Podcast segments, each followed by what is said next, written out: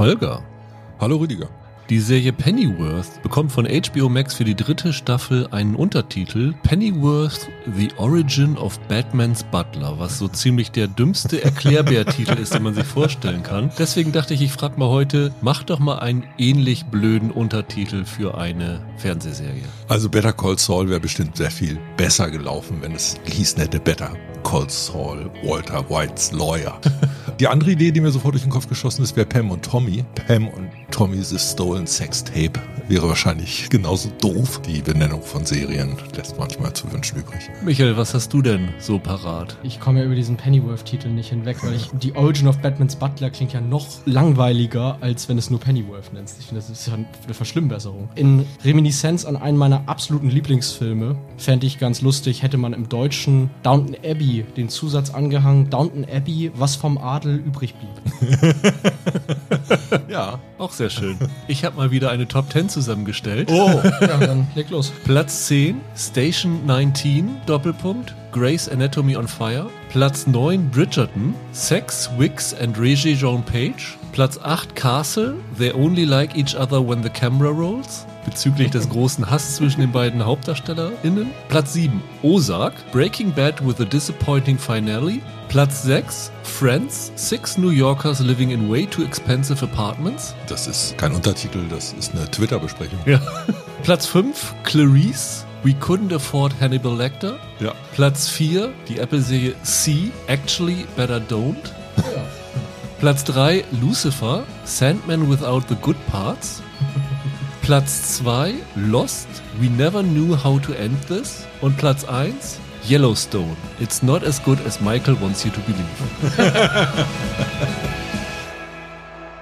Hallo und herzlich willkommen zu einer neuen Ausgabe von Serienweise. Mein Name ist Rüdiger Meier und ich begrüße heute ganz herzlich Michael Hille. Hallo. Und Holger Lippgemann. Einen wunderschönen guten Tag. Ja, heute haben wir tatsächlich mal zwei große Serien im Programm, denn irgendwie haben die ganzen Anbieter beschlossen, ihre großen Knaller jetzt sozusagen innerhalb von vier Wochen alle rauszuhauen. Alles von Star Wars, Marvel und die großen Fortsetzungen von Fantasy-Hits kommen jetzt alle nach und nach auf uns eingestürmt. Wir beginnen heute mit She-Hulk. Die läuft jetzt immer donnerstags bei Disney Plus mit neun Folgen, also neun Wochen lang. Und die zweite Serie ist House of the Dragon, das lang erwartete Prequel von Game of Thrones, das am Montag bei Sky im linearen Fernsehen und natürlich dann auch bei Wow zu sehen ist und dann auch im Wochenrhythmus kommen wird. Es liegt für uns natürlich nahe, weil wir damals bei Bingenweisheiten einen wöchentlichen Recap gemacht haben zu Game of Thrones, das auch wieder mit House of the Dragon zu machen, aber wir haben uns irgendwie dagegen entschieden, weil wir jetzt tatsächlich ja bei euch dafür geschätzt werden, dass wir eine Einschätzung für die Serien geben, ob sie sich lohnen und Hintergrundinfos und sowas alles und nicht irgendwie dezidiert jede einzelne Folge in allen Details zu besprechen. Das gibt es in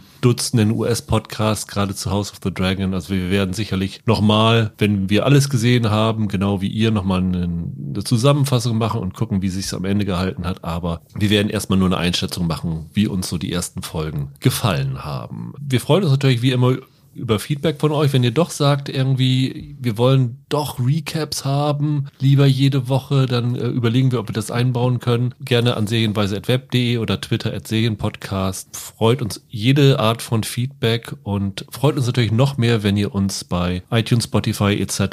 Äh, bewertet und vor allen Dingen abonniert. Aber dann lasst uns beginnen mit Skihulk. Wie gesagt, ist am gestrigen Donnerstag gestartet mit der ersten Folge von neun Folgen. Ein bisschen ungewöhnlich jetzt für Disney, dass sie am Donnerstag starten, nicht am Mittwoch, aber sie waren ja irgendwie bei ihren Marvel-Serien auch nie so ganz konstant. Am Anfang hatten sie, glaube ich, noch den Freitag ja. Das war ja auch der Starttag, als es losging. Dann haben sie irgendwann gesagt, oh, wir versuchen uns so ein bisschen zu lösen von den ganzen anderen Streaming-Diensten, Amazon, Netflix, die auch immer alles am Freitag raushauen. Wir gehen jetzt auf den Mittwoch. Jetzt gehen sie hier auf den Donnerstag, was, glaube ich, einen ganz simplen Grund hat in vier Wochen oder in fünf Wochen kommt Andor, die, glaube ich, am Mittwoch weiter starten ja. wird. Und die wollen, glaube ich, verhindern, dass sie das gleiche haben, was sie bei Obi-Wan und Miss Marvel hatten, dass die Starts kollidieren und wollen das ein bisschen verteilen. Deswegen vermute ich mal, dass sie es jetzt am Donnerstag bringen. Wobei man sagen muss, es wäre, glaube ich, kein Problem gewesen, das gleichzeitig zu bringen, weil die Skihulk-Folgen sind alle nicht sonderlich lang. Die sind alle nur so 25, 35 Minuten, würde ich sagen. Sitcom-Format. Wenn du da reinguckst, stehen die ja immer irgendwie gefühlt als zehn Minuten länger drin, ne? Weil Marvel sich ja immer viereinhalb Minuten Abspende leistet und dann ja Disney noch wirklich aus gefühlten 100 Sprachfassungen ja noch die ganzen Synchronleute auflistet. Und das zählt da ja immer in die Episodenlänge mit rein. Das irritiert mich immer, aber du kannst immer gefühlt zehn Minuten abziehen. Wobei man sagen muss, dass diesmal bei einer Marvel-Serie das interessant ist, dass du jetzt wieder Post-Credit-Szenen hast. Genau, sie haben es ja ab und zu mal gemacht bei den bisherigen, dass du vor allen Dingen in der letzten Folge was hattest, ab und zu mal zwischendurch auch eine. Hier ist es jetzt zumindest von den vier Folgen, die wir gesehen haben, das sind die, die vorab verf zur Verfügung gestellt worden sind, dass es in jeder Folge eine Post-Credit-Szene gibt. Also genau. äh, nicht abschalten, wenn der Abspann kommt, sondern ein bisschen noch dranbleiben. Es gibt einen gezeichneten Abspann und danach schließt die an. Hat irgendwer von euch den Comic oder einen der Comics gelesen? Ja, ich habe sogar relativ viele gelesen. Das ist eine dieser Marvel-Reihen, die vor allem sehr witzig ist, weil die She-Hulk-Figur ja ähnlich wie ihr Marvel-Kollege Deadpool sich der Tatsache bewusst ist, in einem Comicbuch zu existieren und dementsprechend den Leser adressiert, also die vierte Wand bricht. Und ich habe da ein paar von gelesen, die sind auch überwiegend ganz gut. Die Figur wird immer dann hakelig, wenn du sie mit anderen Marvel-Charakteren zusammenbringst. Aber so ihre eigenen Abenteuer sind ganz charmant. Erfunden worden ist sie, glaube ich, in den 80ern, ja. richtig? Ja, genau. Weil das kam in einer Phase, wo im Fernsehen The Bionic Woman und sowas alles gelaufen ist und man den Eindruck hatte, es ist gerade ein Verlangen nach solchen Heldinnen. Und dann haben sie halt die Cousine von ja. Bruce, Bruce Banner. Banner. eingeführt, die bei einem Autounfall in Kontakt mit seinem Blut kommt. Der vermischt sich mit ihrem Blut und dadurch übertragen sich seine Kräfte auf sie. Ja, das ist jetzt in der Serie die Art und Weise, wie sie zu glaube, die Origin Story in den Comics ist eine andere, ne? Genau, sie ist da schwer krank und braucht eine Bluttransfusion. Und Bruce Banner, ihr Cousin, ist halt der einzige der ihr Blut spenden kann und spendet ihr dann halt sein Blut. Und daraufhin übernimmt sie auch seinen Fluch und wird halt auch zu einem Hulk. Hier in der Serie ist es jetzt ein Autounfall, bei dem sein Blut auf ihre Wunde tropft, sozusagen. Sie mussten schnell zu Potte kommen, hat die Autorin dazu gesagt.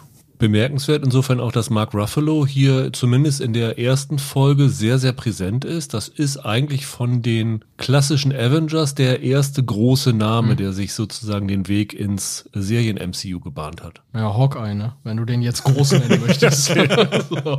ist der Typ in den Fallen, ne? Ja, genau, ja, der, ja, ja, ja. Der war einmal dabei zwischendurch. Und die Cousine heißt Jennifer Walters. Die Hauptfigur wird gespielt von Tatjana Maslani, die man, glaube ich, aus Orphan Black vor allen Dingen kennt, wo sie ja wirklich, wie viele Figuren hat sie gespielt? Oh, keine Ahnung, aber. Dutzend? Also mit einer zwei, glaube ich, sogar vorne. Ja war sie auch für sehr, sehr viele Fernsehpreise nominiert. Also ja. das war schon eine bemerkenswerte Leistung und die hat hier halt jetzt die Hauptrolle. Und ja, die Frage ist, wie weit wollen wir es erzählen? Also ich sag mal, wir versuchen so ein bisschen die Origin-Geschichte zu erzählen von der ersten Folge und wie gesagt, wir haben vier gesehen, ihr habt erst eine gesehen. Die anderen drei Folgen decken wir eher so ein bisschen ab. Was sind die groben Themen, in die es geht? Und ich denke, man kann das erzählen, was im Trailer schon von Marvel ja. selber verraten worden der ist. Der Trailer ist Fair Game, finde ich. Genau. Die erste Folge ist im Grunde genommen das, was Holger sagt. Sie wollen schnell zur Potte kommen. Sie bekommt ihre Kräfte. Sie lernt mit ihren Kräften umzugehen hin und sie kehrt mit ihren Kräften wieder in ihr normales Leben als Anwältin zurück. Genau, ihr normales Leben wird gezeigt. Das Ganze beginnt ja mit einer Szene wie in einer Anwaltsserie und dann gibt es das erste Mal das Durchbrechen der vierten Wand. Sie erklärt uns als Zuschauern übrigens, ich bin Skihulk und so ist das gekommen. Genau, es gibt eine Rückblende, wie sind ihre Kräfte entstanden und dann, nachdem sie das bisschen erzählt, wie das mit ihrem Cousin war. Wie ich fand, die schönste Szene in dem Pilotfilm ist der erste Moment, wenn sie nach dem Unfall von Smart Hulk ist er ja hier, also diese Verbindung sozusagen. Bruce Banner hat ja eine Möglichkeit gefunden, nur äußerlich zum Hulk zu werden und innerlich der Banner zu bleiben. Das ist ja das, was sie dann Smart Hulk genannt haben. Und in dieser Funktion bringt er sie halt auf so eine Insel, wo er so ein Labor hat und all sowas, das Tony Stark ihm gebaut hat, erzählt er. Und dann taucht sie da ja bei ihm auf und wird dann auf einmal zur She-Hulk, wie das nachher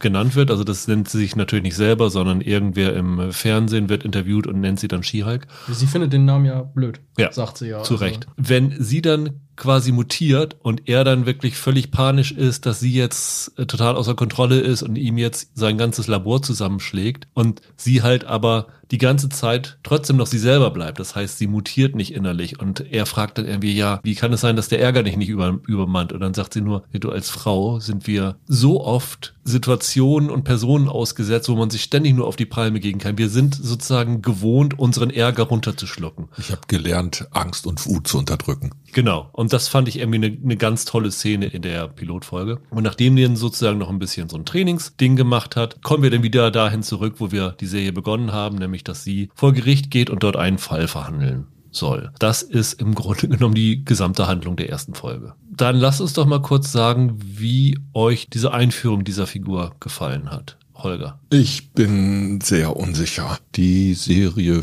fügt dem MCU wieder eine neue Tonalität zu. Ich finde ganz stark sichtbar, dass das aus so einer Sitcom-Ecke kommt. Das darf natürlich nicht wie eine Sitcom aussehen, weil sonst nicht ins MCU passen würde. Aber in großen Teilen ist es wie eine geschrieben. Und irgendwie im Hintergrund geht es so um Female Empowerment. Was du gerade gesagt hast, diese Szene deutet ja auch irgendwie in diese Richtung. Für mich geht das aber alles nicht so richtig auf. Für mich haben die Gags nicht richtig funktioniert. Das ist eine Serie, die sehr stark episodischen Charakter hat. Der Gesamtbogen scheint weniger wichtig zu sein als Erzählungen von Einzelfolgen. Also ich habe das Gefühl, Folge 1 ist, ist allein, 2 und 3 gehören zusammen, 4 fängt was Neues an. Da ist der Aufbau ein anderer als eine klassische durchgängige Geschichte. Das passt dann ja aber zu Sitcom, weil in Sitcom ist ja normalerweise die Erzählmechanik, dass in einer Folge was passiert und in der nächsten ist alles wieder vergessen und es beginnt alles wieder von vorne. Ja, ganz, das, das ganz hast so du hier nicht so, ne? Ganz so weit ist es nicht, aber in Ansätzen, finde ich, ist, ist das schon da. Du hast hier statt Monster of the Week den Cameo of the Week.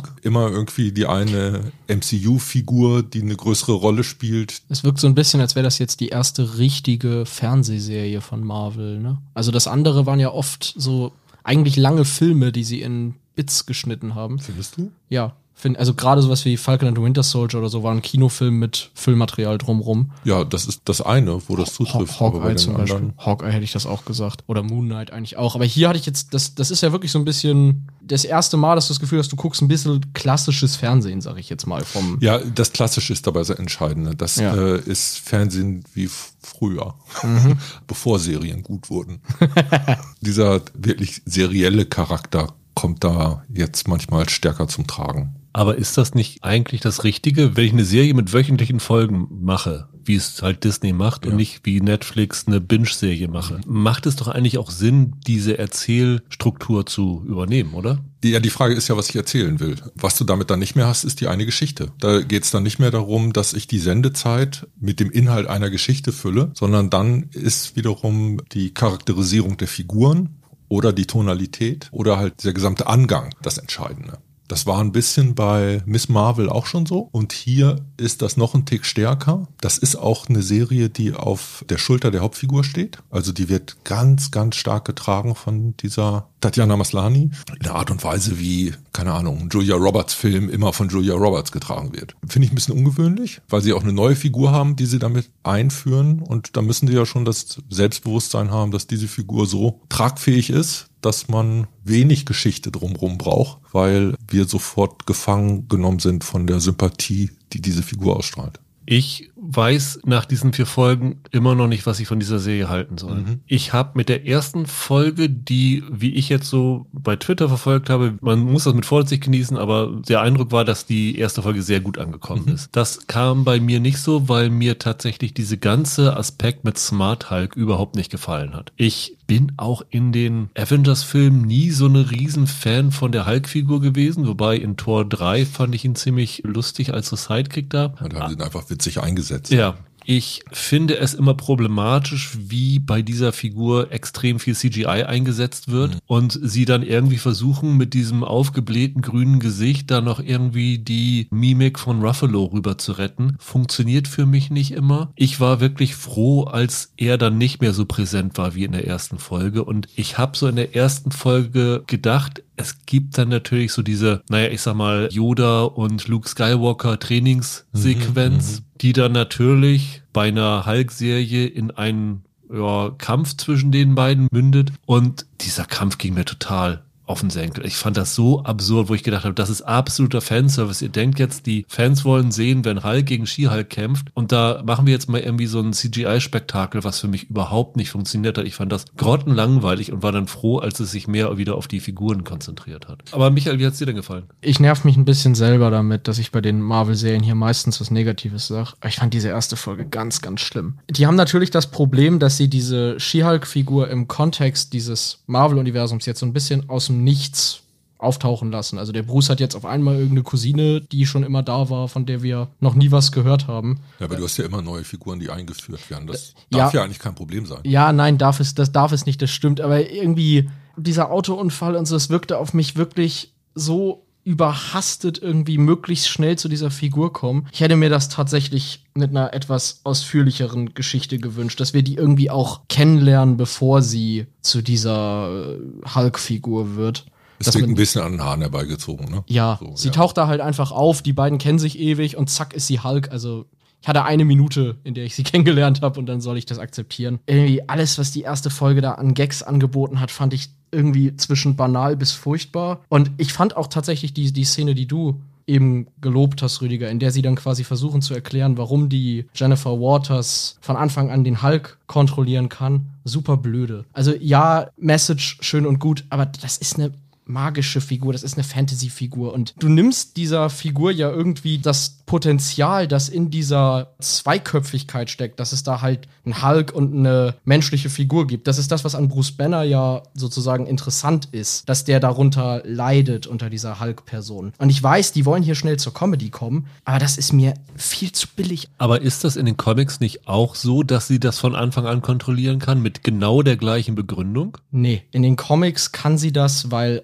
und so hätte man es hier in der Serie auch machen können, weil Hulk es schon kann zu dem Zeitpunkt, als sie sein Blut bekommt. Also Banner kann den Hulk bereits kontrollieren und sie übernimmt quasi den evolutionären Status, den er hat oder so. Also das ist irgendeine so Fantasy-Erklärung, mit der ich viel besser leben konnte, als dass die Jennifer Waters da jetzt einmal sich hinstellt und eine halbe Minute so eine Female Empowerment Message vorliest. Das fand ich total albern. Ich finde ein Problem da mal, dass das für mich immer so eine Verwässerung dieser eigentlichen Hulk-Idee ist. Ja. Also Hulk ist ja Jekyll und Hyde im Marvel-Universum. Die animalische Seite und damit auch die Bereitschaft, skrupellos und gewalttätig zu sein. Das ist quasi Natur löst Zivilisation ab. Ja. Das ist dieser, dieser Riss in einer Persönlichkeit und dem ist Banner halt ausgesetzt und das ist sein eigentliches Problem. Und der versucht damit umzugehen und ist deshalb im Kern eigentlich eine Dramafigur. Ich konnte damit immer was anfangen. Also für mich äh, war das eine der eigentlich attraktiveren Figuren im, im Marvel-Kosmos. Smart Hulk ist ein Riesenproblem. Smart Hulk ist für mich auch ein Riesenproblem in der optischen Umsetzung.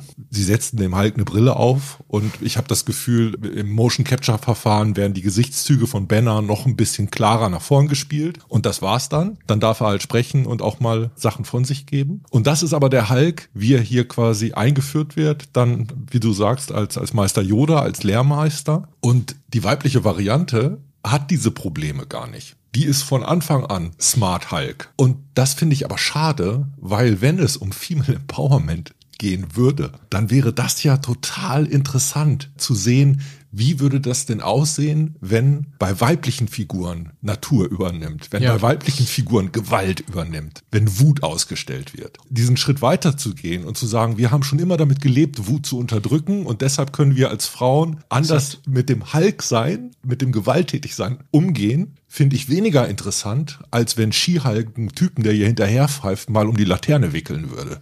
Mhm. Weißt du, äh, das wäre Female Empowerment. Wie würde das denn aussehen, wenn du eine rasende Frau inszeniert hättest. Wenn du eine ja. hättest, die aktiv gewaltbereit ist und auch Probleme damit hat, wie jeder zivilisierte Mensch das haben würde. Aber das, was das Hulk-Sein ausmacht, ist im Grunde genommen verlagert in so eine komische Form. Und das Hulk-Sein, mit dem diese Frau konfrontiert ist, ist, ich bin eine große, sexy grüne Wuchtbrumme. Das ist die Art und Weise, wie die inszeniert wird. Exakt. Für mich ist das eine Form von verschenkt. Aber ich merke auch, mein Ansatz wäre einer, der es nicht so weit ins Sitcom- und Comedy-Bereich getrieben hätte, weil ich denke, der Kern liegt da irgendwie woanders. Ich wollte gerade sagen, also das war, glaube ich, von vornherein die Absicht, das genauso mhm. zu machen. Es ist auch, glaube ich, so, dass sie damit, mit dem Ansatz, den sie hier wählen, doch nah an den Comics sind als mit dem anderen. Ich habe so für mich das Gefühl gehabt, nachdem ich jetzt mich einfach mal in Artikel mhm. reingelesen habe, worum es in den Comics geht und sowas alles, dass ich das Gefühl habe, diese Serie ist eigentlich eine sehr, sehr gelungene, weil halbwegs werkgetreue Comic-Adaption, aber diese Serie ist nicht das, was für mich sie als Serie interessant macht. Mhm. Und ich glaube fast, dass es besser gewesen wäre, sich hier mehr von den Comics zu lösen und man da tatsächlich eine interessantere Geschichte hätte rausmachen können. Und ich habe auch das Gefühl, da kommen wir glaube ich später nochmal drauf, dass die Art und Weise, wie sie das hier machen, ein großes Problem darstellen könnte für die weitere Entwicklung der Marvel-Serien, wenn sie tatsächlich das machen wollen, was alle vermuten, nämlich dieses Team-Up-Ding dann dort auch zu bringen. Du meinst, die zusammenzuführen halt? Genau, genau. Es hieß ja so irgendwie, dass es sozusagen ein weibliches Avengers-Team mit Kate Bishop und sozusagen aus jeder bisherigen Marvel-Serie irgendwie eine Figur rausnehmen und da ja. so ein Team als rauszumachen. Was ich im Grunde genommen eine gute Idee finde, aber, und da kommen wir jetzt zu dem Aspekt, den, ich weiß gar nicht, wer von euch, ich glaube, Holger, du schon vorhin angesprochen hast. Es geht ja hier darum, dass diese Figur die vierte Wand durchbricht, also zu Flea Hulk wird. Und es gibt ja verschiedene Möglichkeiten, wie man sowas machen kann. Und wie Fleabag das gemacht hat, war es sehr clever, weil der Grund, warum sie diese vierte Wand durchbrochen hat und den Zuschauer direkt angesprochen hat, war, dass sie dem Zuschauer Sachen erzählt hat, die sie niemandem anders erzählen konnte. Ja, wir waren ihr imaginärer Freund. Genau. Das macht für mich erzählerisch Sinn. Wenn jetzt hier aber sie sich hinstellt und in die Kamera sagt und ein bisschen was erklärt, das kann man vielleicht auch noch machen. Aber in dem Moment, wo sie sagt, hey, erwartet nicht, dass jetzt in jeder Folge ein Cameo-Auftritt kommt. Okay, abgesehen von dem, dem und dem. Oder tatsächlich in einer Folge sogar Serien erzählen aufs Korn nimmt. Also dieses Bewusstsein, dass sie keine reale Figur ist, sondern Teil einer Serie ist, ist für mich ein großes Problem. Weil wenn ich tatsächlich nachher diese ganzen Figuren zusammenführen will und keine von den anderen Figuren glaubt, dass sie in der Serie sind, sondern reale Figuren sind. Wie willst du das machen? Ja. Naja, das ist jetzt der zweite Schritt vom ersten. Ne? Also wir wissen nicht, ob sie das zusammenführen. Das ist jetzt eine, eine Mutmaßung. Aber was du gerade sagst mit diesem äh, Durchbrechen der vierten Wand, das funktioniert besonders gut bei kaputten Figuren, weil uns Zuschauer das in gewisser Art und Weise zu Komplizen macht oder weil damit die Erklärungen für die Verhaltensweisen eingeschoben werden. Das ist bei Fleabag so. Das ist in gewisser Art und Weise auch bei Deadpool so. Deadpool ist der kaputteste beste aller Superhelden, das Folteropfer, der zwischen sich und die Welt die größte Scheibe Sarkasmus gelegt hat, die vorstellbar ist und die teilt er mit uns als Zuschauern. Wenn der uns anspricht, kommen in zehn Sekunden fünf Gags. Wenn sie uns anspricht, kommen in zehn Sekunden maximal zwei Schmunzler. Und alles, was sie sagt, deutet darauf hin, ich bin groß und grün, aber eigentlich eine tolle Frau. Und das ist das Problem. Im Kern eigentlich geht es um ein Verteidigen weiblicher Normalität das funktioniert über dieses Ansprechen durch die vierte Wand für mich nicht. Ich glaube, gleich in der ersten Szene sagt sie doch irgendwas von wegen, denkt jetzt nicht, dass hier sei so eine langweilige Anwaltsserie oder damit ihr diese Anwaltsserie euch tatsächlich anschaut, erzähle ich euch mal kurz, wie das mit Hulk zusammenhängt. Oder irgendwie so fängt sie an. Und mein erster Impuls war zu sagen, nee, lass mal, ich will die Anwaltsserie sehen, lass das mal. Mich interessiert gar nicht, was, was, was mit Hulk ist. Naja, das Interessante ist da ja auch wieder, die Grundidee der Serie besteht ja darin, da bekommt eine Figur Superkräfte, die die Superkräfte nicht will. Sie möchte nämlich eigentlich eine erfolgreiche Anwältin sein. So eine Ellie McBeal wäre sie gern. Genau. Ellie McBeal läuft zwischendurch im, im Hintergrund irgendwie in, in, in ja. einer Bar im Fernsehen. Und das ist mir zu wenig. Das ist mir zu dünn. Da brauche ich keine Superheldengeschichte. Warum spielt das im MCU? Was ist der Kern? Geht es einfach nur darum, eine Frau möchte gerne normal sein und erfolgreich und lehnt deshalb Superkräfte ab? Als Pitch wäre mir das zu wenig gewesen. Genau das ist auch der große Unterschied zwischen dieser Serie und den Comic-Vorlagen. Weil in den Comics ist das halt keineswegs so, dass sie ihre Superkräfte in der Form eigentlich gar nicht, gar nicht haben will und stattdessen einfach nur gern die, die erfolgreiche Anwältin wäre. Sondern der Gag an She-Hulk in den Comics ist, du hast da eine Figur, die ganz anders als alle anderen Superhelden nicht irgendwie mit ihren Kräften hadert oder unter ihnen leidet, sondern die so eine Sonnenschein, Honigkuchen-Grinse Attitüde in jeden Kampf mitbringt und die so ein purer Sonnenschein ist. Das ist der eigentliche Reiz an der Figur. Aber hier in der Serie hatte ich auch das Gefühl, ihr setzt mir eigentlich eine Hauptfigur vor, die außer dem Problem, dass sie jetzt auch noch teilweise übermenschlich stark sein kann, zusätzlich zu ihrem normalen Leben, eigentlich gar nicht so richtig ein Problem oder ein Konflikt hat. Die ist mir total fern geblieben. Anders als, keine Ahnung, Iron Man hat seine Alkoholprobleme oder der, selbst der Moon Knight hat, ist nebenbei noch depressiv oder was auch immer er da noch alles war. Diese Figur, die hat keine Probleme. Sie wird der Hulk und kann das auch direkt perfekt kontrollieren und ja, gut. Muss jede Superheldenfigur mit Problemen behaftet sein? Das finde ich nicht. Ich finde es vollkommen legitim zu sagen, wir haben hier eine Superheldin, für die ist das vollkommen okay. Für Spider-Man ist es das Geilste, dass er so ein Superheld ist. Genauso wie für Miss Marvel. Die hat natürlich Probleme, dass die Leute sozusagen mit ihrem Glauben Probleme haben, aber sie selber hat überhaupt kein Problem damit, dass sie Superheldin ist. Sie findet das super. Ich finde das grundsätzlich vollkommen okay zu sagen, wir erzählen hier was Leichteres. Wir erzählen hier eine Geschichte von einer Frau, die halt zufällig auch Superheldenfähigkeiten hat, aber eigentlich dann doch was ganz Normales sein will. Wo mein Problem hier ist, ist, dass die AutorInnen ihr anscheinend nicht zutrauen, dass sie die Serie alleine tragen kann. Weil nämlich in jeder Folge halt ein Cameo-Auftritt irgendwie kommen muss. Wo jemand sagt, ach guck mal hier, für alle, die jetzt mit Ski halt nichts anfangen kommen, guck mal, jetzt bringen wir die Figur rein und jetzt bringen wir die Figur rein und dann bringen wir noch diese Figur zurück, von der ihr eigentlich glaubtet, dass die Serie bereits beendet ist. Das finde ich ziemlich anstrengend und langweilig und mir geht bei Marvel noch viel mehr als bei Star Wars dieser Fanservice extrem auf den Senkel. Ich finde, der ist sehr stark in dieser Serie. Der ist stärker ausgestellt als ja. in Miss Marvel zum Beispiel. Genau. Da hast du auch zwischendurch Anspielungen, aber hier ist es wirklich ausgestellter Fanservice. Und Miss Marvel war ein riesen Marvel-Fan, wo man sagen könnte, da macht es sogar noch mehr Sinn, wenn da überall irgendwelche Anspielungen sind. Hier sind halt irgendwelche Figuren, weil das muss man vielleicht noch erklärend sagen. Sie verliert in der ersten Folge oder Anfang der zweiten zweiten Folge ihren Job, bekommt dann einen neuen Job in einer Anwaltskanzlei, die eine Abteilung für Superheldenfälle aufmacht und sie muss dann sozusagen Superhelden verteidigen. Die Welt, in der das spielt, ist halt die Welt des MCUs. Es gibt Superhelden und es gibt dann plötzlich auch rechtliche Probleme genau. mit denen und deshalb gibt es plötzlich Anwaltskanzleien, die sagen, wir spezialisieren uns da drauf und sie als Anwältin mit Superkräften wird dann das Aushängeschild. Und über diesen Mechanismus sind sie halt in der Lage, alle möglichen Figuren einzubringen. Die könnten theoretisch jede Figur aus dem Marvel Cinematic Universe dort einbringen, indem sie sagen, ah, ich habe hier Tickets für Falschparken, kannst du mir mal helfen? Das war das, was ich vorhin meinte, ja. mit diesem episodischen Seriencharakter, der da irgendwie im, im, in der Struktur drin steckt. Und das ist für sich ja auch ganz lustig teilweise mal, wenn es gut gemacht ist, aber es wirkt auf mich so nach dem Motto, irgendwie trauen wir Ski-Hulk nicht zu, dass das eine interessante Serie werden kann, also bringen wir euch diese Häppchen dafür. So wie sie die Figur geschrieben haben, traue ich der auch nicht zu, dass sie eine Serie tragen kann.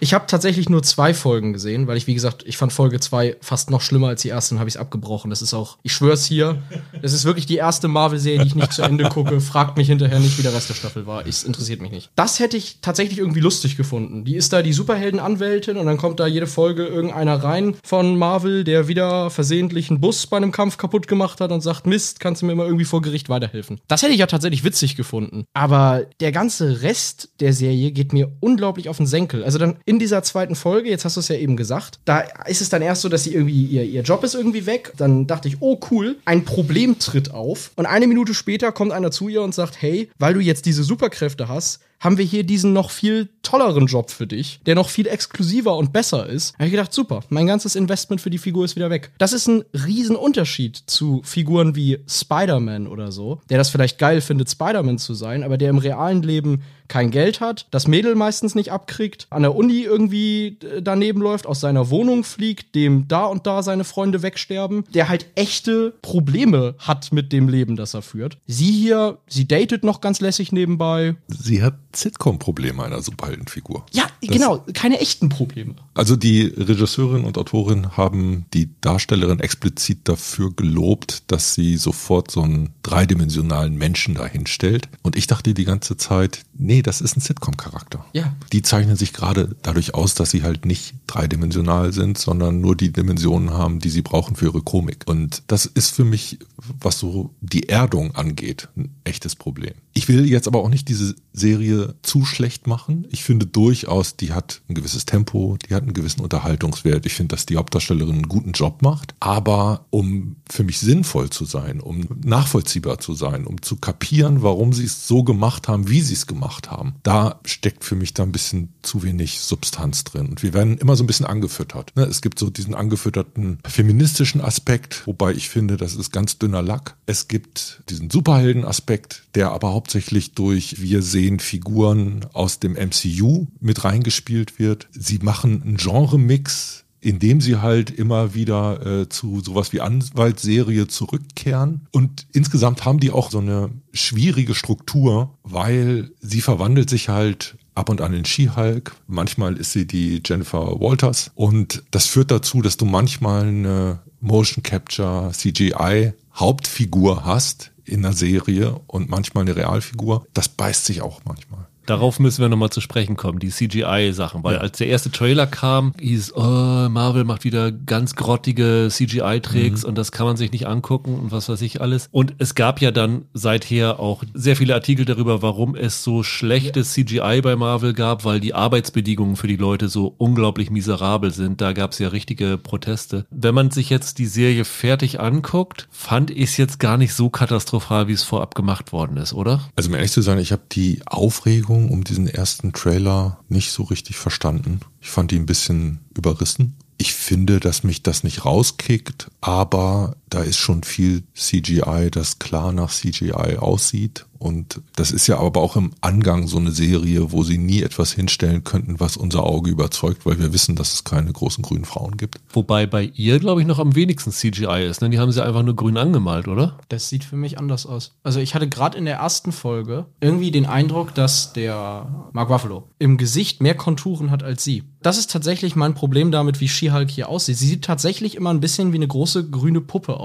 Beim Smart Hulk hast du tatsächlich irgendwie, du hast Poren im Gesicht, du hast das Gefühl, der hat irgendwie Konturen auf der Stirn, du siehst irgendwie Faltlinien oder so.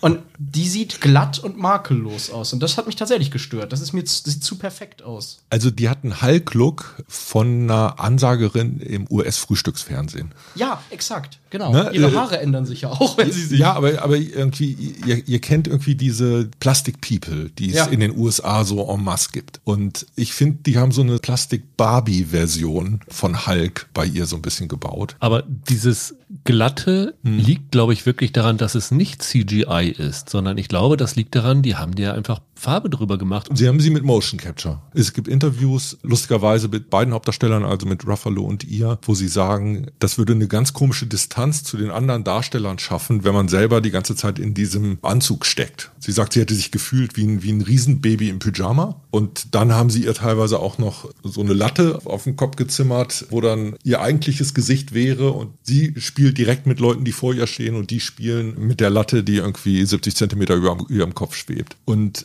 ein Teil der Montageszenen, als sie in der ersten Folge von Ruffalo beigebracht bekommt, wie es ist, ein Hulk zu sein, die soll mehr oder minder Impro-Theater sein. Die haben wohl ganz gute Chemie miteinander gehabt und haben ziemlich viel rumgealbert zwischen den Takes und die haben das einfach gefilmt und dann den CGI-Leuten geschickt, die daraus dann diese Montage gemacht haben. Das ist doch das, worüber die CGI-Artists sich so beschwert haben, oder? Dass da teilweise irgendein Impro-Material reinkommt und dann heißt es, macht mal was da. so. also, wenn, das, wenn man sich das so durchgelesen hat, war ja wohl oft das Problem bei Marvel, dass da irgendwie super spät noch ein Anruf kommt und es heißt, yo, das müssen wir alles nochmal ummodeln, schmeißt das mal weg, das muss noch anders, hier kommt noch irgendein Programm rein, den ihr irgendwie neu animieren müsst. Das macht auf jeden Fall nachvollziehbar, dass der ganze Kram einigermaßen teuer ist, ja. wenn du solche Arbeit in diese Hauptfigur stecken musst, ohne dass das ganze Ding jetzt wirklich super teuer aussieht, finde ich. Aber ich muss sagen, ich habe da schon ganz andere Marvel-Sachen gesehen. Also bei Moon Knight fand ich einige Szenen mhm. deutlich schlechter von der CGI als das hier. Und das, was du vorhin angesprochen hast, Holger, dass du nicht ganz verstanden hast, warum dieses negative Feedback auf diesen ersten Trailer kam. Ich glaube einfach, es gibt halt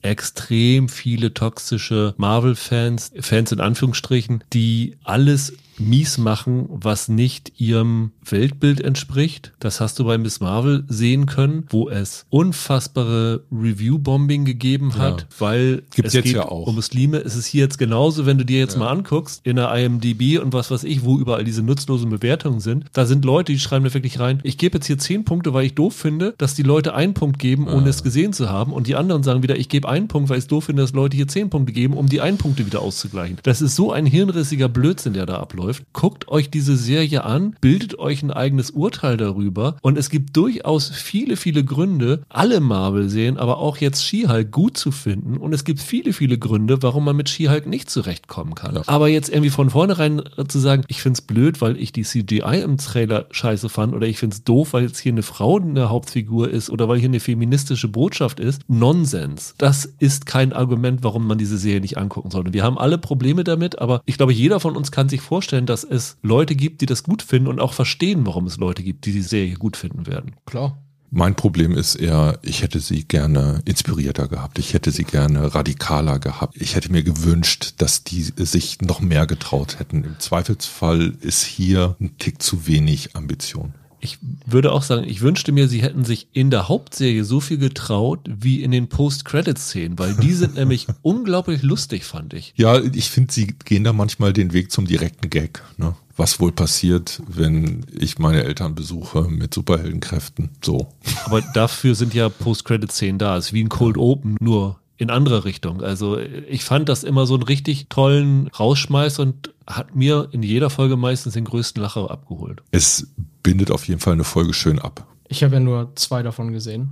Den in der zweiten Folge fand ich auch ganz witzig. Und ansonsten würde ich auch, weil du die Trolle gerade ansprichst, das ist wirklich der, der größte Witz, dass das hier so lächerlich gemacht wird, weil es irgendwie feministisch sei oder so. Irgendwer hat irgendwo geschrieben, er findet scheiße, dass das ganze LGBTQ scheiße sei. Und ich habe mir die ganze Zeit gedacht, hä, warte, wo ist denn jetzt hier die LGBTQ-Sache drinne? Die Kritiken im Internet nicht ernst nehmen, aber auch andersrum. Mich nervt es zum Beispiel total. Es gibt ja andere Embargos von Marvel oder von Disney für Social Media und für normale Kritiken. Social Media wird früher aufgehoben und dann werden natürlich immer die ja oftmals gekauften Kritiken rausgemacht, wo dann wiederum News-Aggregatoren sagen, oh, alle Kritiken für Marvel sind super, das ist der erste ja, Artikel, der kommt, bevor die offiziellen Kritiken draus sind. Was da gerade so abläuft, gerade im Internet mit Kritiken und so, ist einfach im Moment nicht ernst zu nehmen. Ein Mini-Punkt da noch, weil du eben diesen LGBTQ-Quatsch, den da einer geschrieben hat, anmerkst. Ich bin da ja eigentlich, glaube ich, gar nicht so sensibel, aber das ist mir hier in der ersten Folge super negativ aufgestoßen. Es gibt so einen super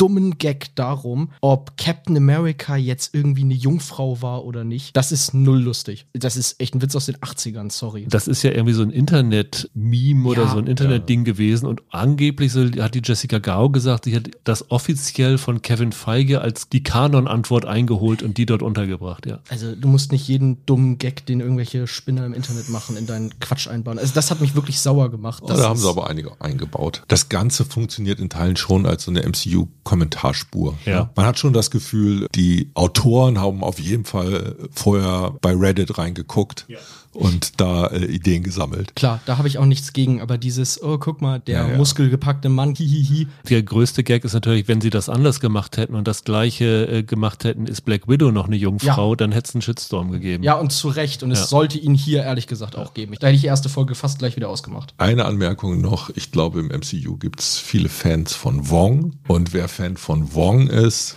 sollte durchaus reingucken. Ja, aber das war ja auch schon bekannt seit den Trailern. Seit den Trailern, auftaucht. genau, aber sein Name ist hier noch nicht gefallen. Ja. Und da der immer nur kleine Nebenauftritte hat, hat er hier geradezu viel Sendezeit. Dann kommen wir jetzt zu House of the Dragon, dem Game of Thrones Prequel, das ab dem kommenden Montag bei Sky und bei Wow im Stream zu sehen ist, mit zehn Folgen im Wochenrhythmus. Also die Serie wird uns noch, glaube ich, bis in den Oktober hinein begleiten. Also die wird in der Hochphase sehr mit Herr der Ringe konkurrieren. Das wird ein interessantes Duell werden. Wahrscheinlich hat HBO das auch bewusst so gesetzt, dass sie tatsächlich eine Woche oder zwei Wochen vor Herr der Ringe kommen, um sozusagen den Fantasy-Diskurs erstmal schon vorab bestimmen zu können, die Leute schon mal einzufangen. Vorab wurde von HBO tatsächlich unglaublicherweise sechs Folgen zur Verfügung gestellt, also schon mal ein großer Batzen davon. Wir haben unterschiedliche Anzahlen von Folgen geguckt. Äh, Ich glaube, Michael, du hast drei geguckt. Ich habe sechs geguckt, Holger hat auch sechs. Wir werden aber natürlich versuchen, wenig wie möglich zu verraten, abseits von der Grundkonstellation und dem Ganzen und vielleicht so ein paar Sachen, die man erklären muss, wie zum Beispiel, dass es Figuren gibt, die doppelt gecastet worden sind und sowas alles. Das müssen wir, glaube ich, noch dann erklären, wie das damit zu tun hat. Aber wir wollen, glaube ich, in erster Linie euch mal einen Eindruck verschaffen, ob sich tatsächlich die Serie lohnen wird. Ich würde sagen, wir verraten zum Plot doch nicht nur wenig, weil wir nicht spoilern wollen, sondern weil keiner diese ganzen Namen auseinanderhalten und aussprechen ja. kann, oder? Also, ja, ja, das, das ist in diesem Fall wirklich schlimm. Das einzig Gute ist, dass die Nachnamen fast alle gleich sind. Heißt fast alle Targaryen hier. Nämlich hier geht es um das Haus Targaryen. 173 Jahre wird gesagt in der Anfangsszene vor den Ereignissen von Game of Thrones. Es basiert auf dem Roman Fire and Blood heißt der von, oder es ist ein Roman, es ist quasi, finde ich, das Cimmerillion von George R. R. Martin, ne? Echt, ich hatte den Eindruck, es ist mir das fantastische Tierwesen von, von Game of Thrones, also so eine Art Lore-Erklärung Genau. drumherum. Ne? Das ist im Grunde genommen die Familienchronik der Targaryens, beziehungsweise Genau. ein Abschnitt aus diesem Fire and Blood ist halt diese Familienchronik. Er hat das vorher schon in einem anderen Roman, in einem Abschnitt erzählt und in diesem Fire and Blood wurde das Ganze ausgeführt. Und thematisch ist das Ganze aber dennoch sehr nah an Game of Thrones, weil es geht wiederum darum, wer darf auf dem eisernen Thron sitzen. Das war ja die Hauptthematik von Game of Thrones damals schon. Der Unterschied ist, bei Game of Thrones waren es halt die unterschiedlichsten Häuser, die Ansprüche auf den eisernen Thron im Verlauf dieser Staffeln gehabt haben. Hier ist der Thron fest im Sitz der Targaryens, also der Urahnen von Daenerys. Und das Problem ist, dass es verschiedene Ansprüche unter den Erben des Königs. Also der König Viserys wird gespielt von Paddy Considine, den ich äh, seit In America sehr, sehr liebe. Ja. Und der hat keinen Sohn. Und dort in Königsmund ist halt die Tradition, dass das Amt halt nur von Männern bekleidet wird. Und dann gibt es halt die Frage, hat jetzt die Tochter mehr Ansprüche auf das Amt oder hat der Bruder vom König, Damon, der gespielt wird von Matt Smith, mehr Anspruch auf dieses Königsamt. Und, Also ein deutlich jüngerer Bruder soll das sein. ja, definitiv. Das ist so der, der erste Disput. Das Ganze läuft hinaus auf etwas, das sich Dance of the Dragons nennt. Das ist im Grunde genommen ein großer Bürgerkrieg, der halt durch diese Nachfolgediskussion ausgelöst worden ist. Halt durch diese beiden und durch die Tatsache, dass später noch jemand dazukommt, der Anspruch auf den Thron hat. Und hinter diese drei Personen stellen sich halt verschiedene Fraktionen auf. Es gibt verschiedene Allianzen dahinter. Und das wird irgendwann mal halt zu diesem großen Bürgerkrieg führen, der halt den großen Unterschied hat zu Game of Thrones. Bei Game of Thrones am Anfang waren ja die Drachen ausgestorben. Da hatte nur Daenerys die drei Eier und die sind dann ja irgendwann geschlüpft, waren dann klein und waren dann erst am Ende der Serie groß. Hier ist halt diese Hochphase der Targaryens, also der Drachenreiter. Jeder von denen hat fast einen Drachen. Und ich meine, irgendwo hätte gestanden, sie haben wenigstens 17 Drachen in dieser Serie, also die dann irgendwann auftauchen werden. Also wenn hier Schlachtszenen sind, wird das halt immer mit Drachen untermalt werden. Geht es nicht sogar so weit, dass es eine Tradition sei, dass jeder neugeborene Targaryen ein Drachenei mit in die Wiege gelegt bekommt? Genau, das ist hier auch ein, ein großes Thema. Das ist die Ausgangslage hier und ich glaube, viel mehr muss man über die grundsätzliche Handlung erstmal gar nicht sagen. Es ist halt wieder so ein Spiel um Macht. Ich finde, du hast schon viel erzählt. Ja. Von daher muss man vielleicht als erstes sagen, unterscheidet sich diese Serie eurer Meinung nach groß von Game of Thrones? Holger? Ich finde, dass sie sich stark unterscheidet. Ich finde, dass Game of Thrones in den ganzen ersten Staffeln von einem Sense of Wonder gelebt hat. Du hast da dieses Westeros kennengelernt und unterschiedliche Stämme, unterschiedliche Häuser, unterschiedliche Familien. Ein Großteil der Faszination dieser Serie hing genau daran. Die haben drei, vier Staffeln das Ganze überhaupt erst aufgestellt und dann abgespult, wobei ja auch viel Kritik daran hängt, dass gerade diese Auflösung und das Abspulen dann nicht mehr so interessant war wie das Aufbauen am Anfang. Wie es bei vielen Serien Ja. ist. Dieses Sense of Wonder stellt sich für mich bei dieser Serie nicht so richtig ein. Und zwar zum einen deshalb, weil wir als Zuschauer von Game of Thrones bereits eine Vorstellung davon haben, wie die Familie Targaryen tickt. Hier arbeiten sie die ganze Zeit jetzt schon mit Bezügen zu der Serie, was aber so einen Neuigkeitenwert angeht finde ich, ist das, ist das auf einem sehr geringen Level. Also ich erfahre ja keine neuen Sachen, die auf mich äh, sofort Faszination ausüben. Und damit möchte ich gleich noch zum zweiten Punkt springen. Game of Thrones hat für mich unter anderem davon gelebt, dass da die Figur um Figur um Figur hatten. Ein richtig großes, interessantes Ensemble von Typen. Und Und wenn ich beide Serien jetzt mal zusammenwerfen sollte, gibt's für mich in House of Dragons keine Figur, die auch nur in die Top 30 der interessantesten Figuren aus Game of Thrones kommen würde. Und das ist für mich ein massives Problem und ein riesiger Unterschied zu dem, was die alte Serie war. Aber das ist dann ja schon eine qualitative Einschätzung. Ich meinte jetzt so inhaltlich von den Themen her unterscheidet sich die Serie nicht wirklich von Game of Thrones, fand ich, weil ich fand, da war das schon sehr ähnlich. Also es bestätigt ja gerade, was du sagst, dass das Sense of Wonder nicht da ist, weil du das alles irgendwie schon mal kennst, weil dieser ganze Kampf von den Eisernen Thron ist wieder da und sowas alles. Die Drachen waren am Ende halt auch da. Es gibt wieder Sex und Gewalt und ich finde schon, dass die Serie sehr ähnlich in der Tradition ist. Ob sie dann qualitativ mithalten kann, ist halt eine andere Sache. Ja, in dem Sinne hast du recht. Da ist der Fluch dieser Serie, dass es zu viel vom Gleichen ist. Aber wenn ich mich wiederum an Game of Thrones zurückerinnere, der Irrsinn der ersten Staffeln war zum Beispiel keine Figur war sicher. Ein Grund des Erfolgs dieser Serie war halt, dass die in einer Art und Weise Hauptpersonal um die Ecke gebracht haben, was man für ungewöhnlich fand. Aber das wusstest du auch noch nicht, als du die ersten drei, vier, fünf, sechs Folgen von Game of Thrones gesehen hast. Ja, okay. Kannst du sagen, dass das später gekommen ist? Aber weiß ich Aber- jetzt bei House of the Dragon nicht safe, dass den Leuten halt nichts passieren wird? Also das ist doch der Unterschied. Hier bei House of the Dragon weiß ich sehr sicher, dass sehr vielen Figuren halt nichts passieren kann. Woher weißt du das? Einige der Namen kennt man ja noch aus Game of Thrones. Tatsächlich. Wenn es dann um die Geschichte der Targaryens geht. Weil es eine Geschichtsschreibung bereits ist äh, Genau. von Figuren, die äh, erwähnt wurden. Zum Teil. Das gilt für die Folgegeneration, aber nicht äh, unbedingt die, wo wir einsteigen. Okay, da bin ich jetzt gleich nochmal bei einem anderen Punkt. Wenn ich eine Prequel-Serie mache und die spielt früher, erwarte ich eigentlich, dass die Zeiten noch archaischer sind und dass ich da bereits, wie soll man sagen, eine zivilisatorische Entwicklung zwischen dem Prequel und dem Game of Thrones finden würde. Da könnte man damit argumentieren, dass die Zeiten vielleicht noch gewalttätiger waren, weil Gewalt noch weniger eingehegt war, als es dann zum Anfang von Game of Thrones bereits der Fall war. Oder wenn ich eine Analogie zwischen den Serien herstellen will, dann kann ich natürlich sagen, kann ich erwarten, dass sie zum Beispiel mit sowas arbeiten, wie überraschende Tode. Ich will mich da jetzt auch überhaupt nicht dran aufhängen, aber das ist etwas, wo ich sofort gemerkt habe, okay, seid ihr jetzt zahm geworden? Seid ihr harmlos geworden? Also, die Tatsache, dass es früher spielt, muss nicht automatisch heißen, dass es archaischer ist, weil wir befinden uns hier ja auf dem Höhepunkt der Macht der Targaryens. Das heißt, das ist die unbestrittene Herrscherfamilie. Es geht allen eigentlich relativ gut dort. Es ist, man kann sagen, so ein bisschen wie Höhepunkt des Römischen Reichs.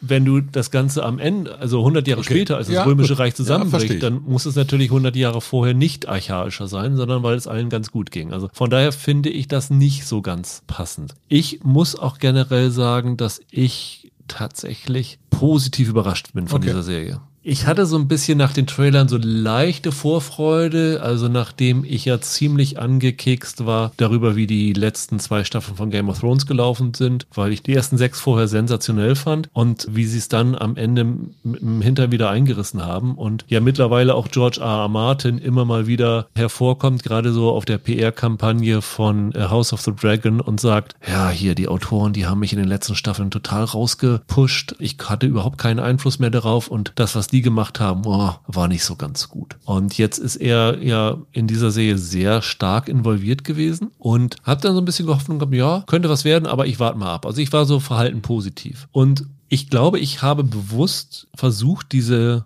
ersten sechs Folgen zu gucken, in dem Bewusstsein, wie ich damals die ersten Folgen von Game of Thrones geguckt habe. Weil ich gedacht habe, du kannst jetzt nicht in den ersten Folgen erwarten, dass da jetzt irgendwie erzählerisch was ganz Großes passiert, weil die müssen jetzt hier wieder komplett neue Figuren einführen und das braucht seine Zeit. Verstehe ich nicht. Die müssen sich messen lassen Ja. mit dem großen Serienerfolg des letzten Jahrzehnts. Ja. Und das bestimmt die Fallhöhe. Aber und, sie müssen sich und nicht im Grunde genommen, ich kann mir jetzt äh, Folge um Folge Zeit lassen, um Figuren aufzubauen. Nee, die waren jetzt von Anfang an mit dem Rücken an der Wand sofort ein Ausrufezeichen zu setzen. Nee, finde find ich nicht. Ich finde, du kannst jetzt nicht sagen, die erste Folge von, oder die ersten Folgen von einer Spin-off-Serie müssen das Level von Battle of the Bastards oder irgend sowas haben. Sondern sie müssen die Welt wieder schaffen und sie müssen eine Erzählart bringen, wo ich denke, ich habe Lust daran, das weiterzugucken. Ja, aber darüber hinaus brauchen sie memorable Szenen. Und wenn ich an Game of Thrones zurückdenke, habe ich bei allen Figuren Lieblingsszenen. Ich habe den Arc dieser Figuren in dem, im Kopf. Ich habe herausragende Szenen. Ich habe Sachen, die ich bis heute nicht vergessen kann. Und in den ganzen ersten Folgen habe ich von keiner Figur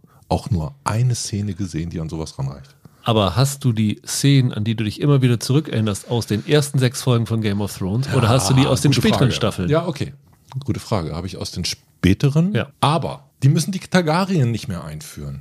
Der Anfang von Game of Thrones war ungleich schwieriger, weil sie die ganze Zeit Aufbauarbeit leisten mussten, die sie nicht mehr leisten müssen. Wir kennen die Welt bereits. Der Anflug für diese Serie findet aus einer ganz anderen Höhe statt. Und ich finde, dass sie es nicht schaffen, dem Rechnung zu tragen. Michael, du willst die ganze Zeit schon was sagen. Ja, jetzt mal als jemand, der ja kein Game of Thrones Fan war. Also ich habe zwar alle acht Staffeln gesehen und mochte so die Staffeln 1 bis 4 auch ganz gerne. Ich hatte mich jetzt in dem Sinne gar nicht groß drauf gefreut, weil ich, wie gesagt, Game of Thrones immer, ich fand das immer nett, aber war nicht mein Ding. Ich habe mir jetzt deshalb, bevor ich die erste Folge House of the Dragon geguckt habe, nochmal die allererste Game of Thrones Folge angesehen. Und die erste Folge Game of Thrones beginnt mit diesen Leuten von der Nachtwache. Das ist die erste Szene mhm. in der Serie. Mhm. Und die Szene ist, das sage ich mal als Nicht-Fan, echt ein Knaller. So ziehst du jemanden in eine neue Welt hinein, die ich nicht kenne. So etablierst du erstmal eine Grundstimmung, ein Gefühl für Atmosphäre. Das ist eine Szene, die es automatisch schafft, deine Aufmerksamkeit zu gewinnen. Und danach habe ich jetzt diese erste Folge House of the Dragon geguckt und gedacht, ihr stellt dem jetzt für die neue Serie entgegen eine Folge, in der 45 Minuten von den 60 Minuten, die sie dauert, Leute in dunklen Räumen stehen und sich einen abgrummeln. Das fand ich wirklich seltsam. Diese erste Folge hat überhaupt keinen Hook, bei dem ich dachte, okay, cool, das ist die Geschichte, die mir jetzt hier erzählt wird. Das ist irgendwie das herausstechende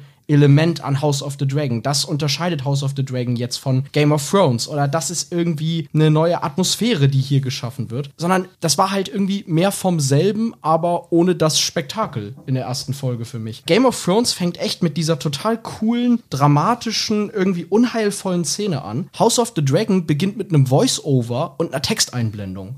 Das fand ich echt schwach. Na gut, die Texteinblendung ist 173 Jahre vorher. Ja, da stehen so ein paar Sätze, ne? Und davor liest Galadriel oder wer auch immer das war aus dem Off einmal kurz so ein bisschen Hintergrundgeschichte vor. Das, ich fand das echt enttäuschend. Also ich habe gedacht, ey, du musst doch nach acht Staffeln Game of Thrones, nach diesem riesen Vermächtnis, das das hat, mit Millionen Fans und dieser enttäuschenden letzten Staffel, wo du jetzt die Leute alle wieder einfangen willst, du musst doch mit dem Knaller anfangen. Ich habe da überhaupt kein Problem mit gehabt. Also ich finde, nach drei Jahren Pause musst du schon noch mal die Welt wieder so ein bisschen erklären. Und ich finde, das machen die ganz gut. Sie zeigen dir, wer sind die wichtigen Figuren, worum geht's, was ist die Problematik hier bei dem Ganzen und dann gibt es noch so ein paar coole Szenen. Und ich finde gleich die, ich glaube gleich die zweite Folge, das ist die, die mit diesem, mit diesem Blick auf die, ich sag mal nur auf die Krabben beginnt, ne? Die zweite Folge ist ein Spektakel, was so Action und sowas angeht, was du bei Game of Thrones erst in Folge 7 oder 8 gehabt hast. Aber die Krabbenszene, mit der musst du die Serie anfangen. Du musst mir am Anfang eine Szene geben, wo ich sage, boah, cool,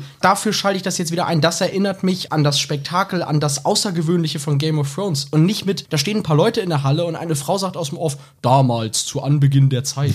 Das, das ist die langweiligste Art und Weise, eine Fantasy-Geschichte zu beginnen. Ich glaube, da gibt es wirklich zwei unterschiedliche Wege. Also du kannst den Weg langsam auf Aufbau gehen oder du kannst den Weg Knaller anfangen gehen. Als Prequel hätte ich auch eher erwartet, dass die wissen, was von ihnen erwartet wird ja. und dass sie deshalb mit ein bisschen mehr Engagement reingehen als das, was ich gesehen habe. Aber mal unbenommen. Es gibt ja trotzdem so ein Gefühl dafür, was die Stärken von Game of Thrones waren. Und für mich gehört von Anfang an dazu, was eine der Sachen, die total ungewöhnlich waren, halt eine Fantasy-Welt, wo sie plötzlich Realpolitik und Shakespeare mit unterbringen. Und einer der großen Vorzüge von Game of Thrones war für mich, die konnten Szenen bauen.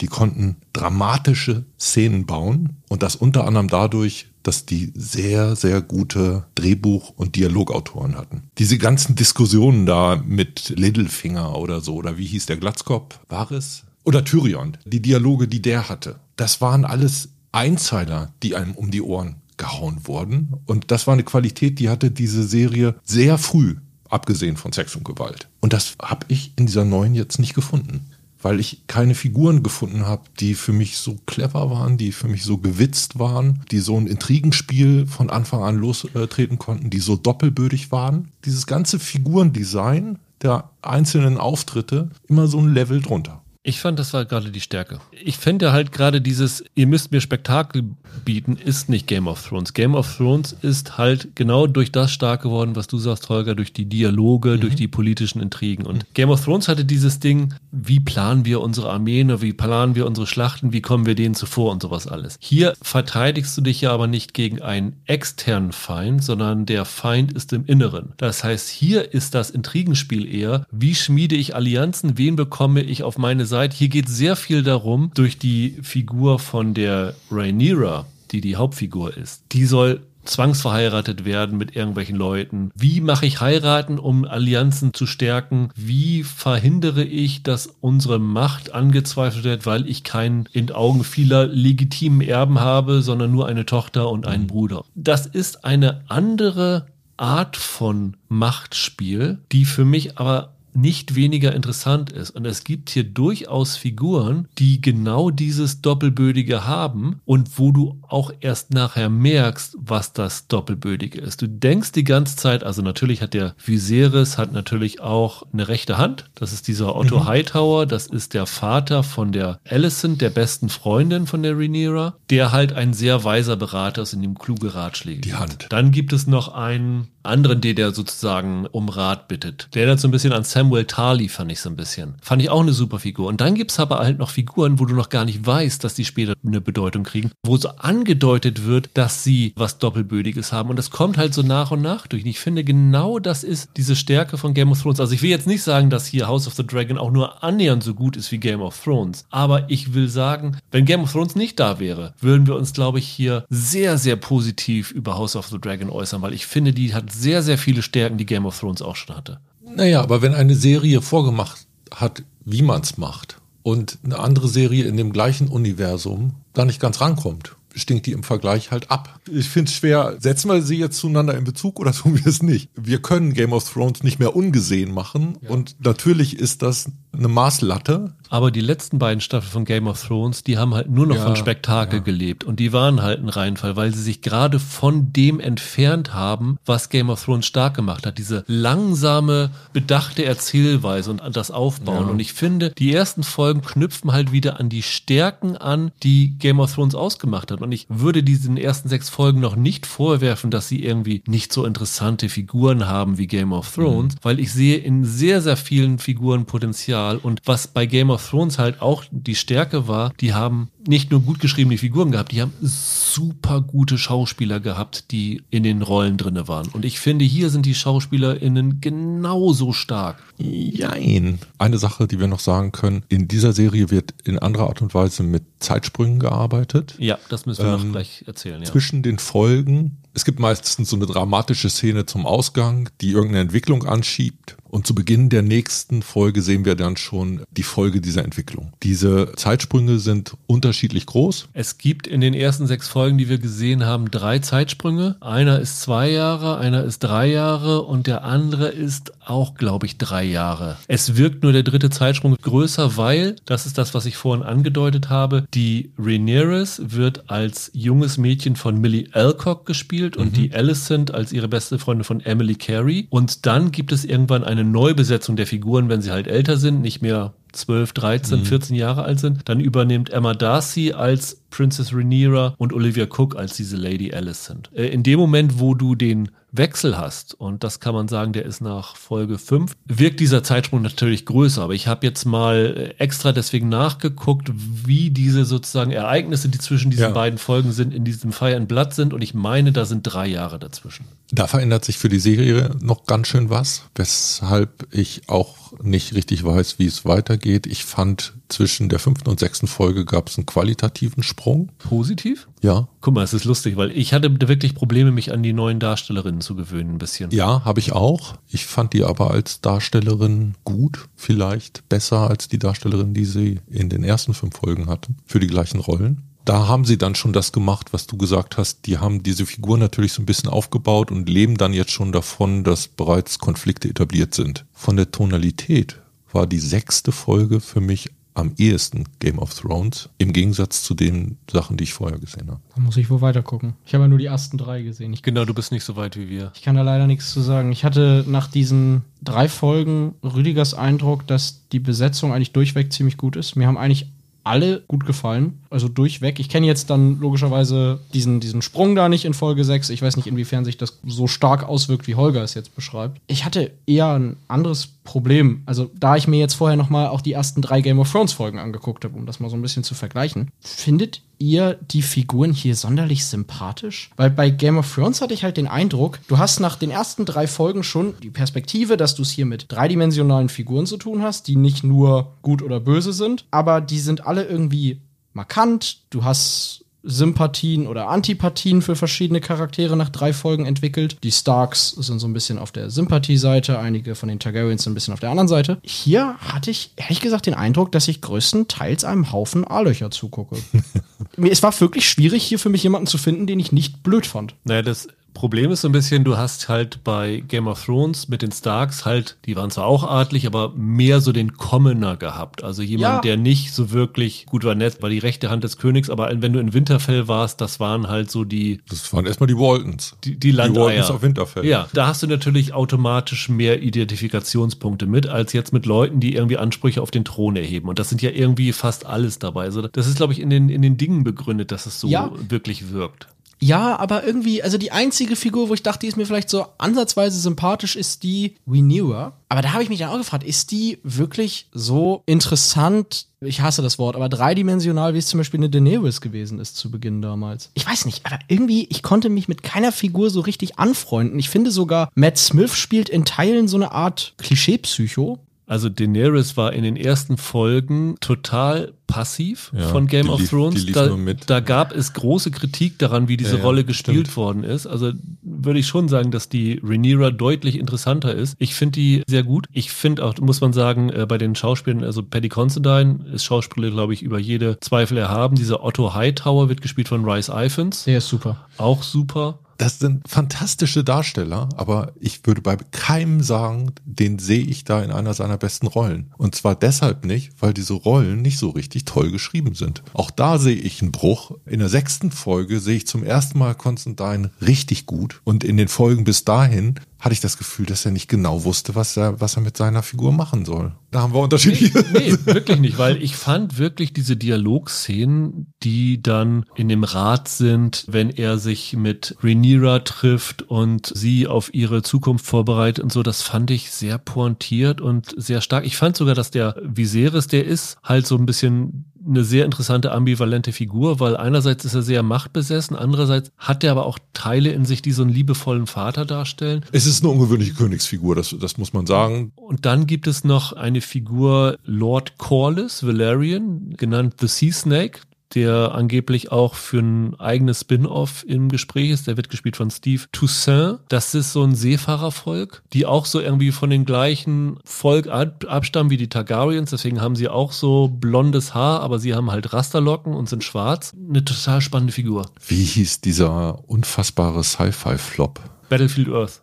Der, der sieht für mich aus, als ob der aus der Drehhalle von Battlefield Earth entkommen ist und sich in, in die Serie verirrt hat. Tut mir leid, das, von der Assoziation bin ich nie wieder runtergekommen. Also ich fand das eine total interessante Figur. Ich finde auch so dieser, dieser Sir Kristen, das ist der Bodyguard von der Rhaenyra, gespielt von Fabian Frankel. Das ist auch eine Figur, die in den ersten fünf Folgen eine total spannende Wandlung durchmacht. Also dieser Aspekt, dass diese Figuren irgendwie nicht interessant sind, kann ich irgendwie nicht nachvollziehen. Aber die haben doch alle überhaupt keine guten Szenen. Wenn denen jetzt was Interessantes passieren würde oder wenn wir die irgendwie sich bewähren in irgendeiner Art und Weise oder, oder wenn wir rund um diese Figuren plötzlich Konflikte sehen, die sich zeigen, das hat für mich alles überhaupt nicht stattgefunden. Die sind für mich von der Handlung, dieses Auf und Ab oder dieses Zuspitzen, das ist alles so ein Palaver um eine Nulllinie. Also da haben wir wirklich zwei komplett andere, andere Serien gesehen, weil du kannst natürlich sagen, das sind harmlose Probleme, aber die haben ja schon ihre Sachen, die dazu führen, dass sie sich, ich sag mal, anderen Allianzen zuführen. Und ich fand das durchaus glaubhaft, wie das so alles geschildert wird. Und das ist der große Vorteil von House of the Dragon gegenüber den ersten Folgen von Game of Thrones. Die haben natürlich das 15, 20-fache an Budget gehabt für diese Folgen. Das sieht man auch. Und wir haben jetzt in den Folgen teilweise unfertige Tricks gesehen. Ja. Aber ich fand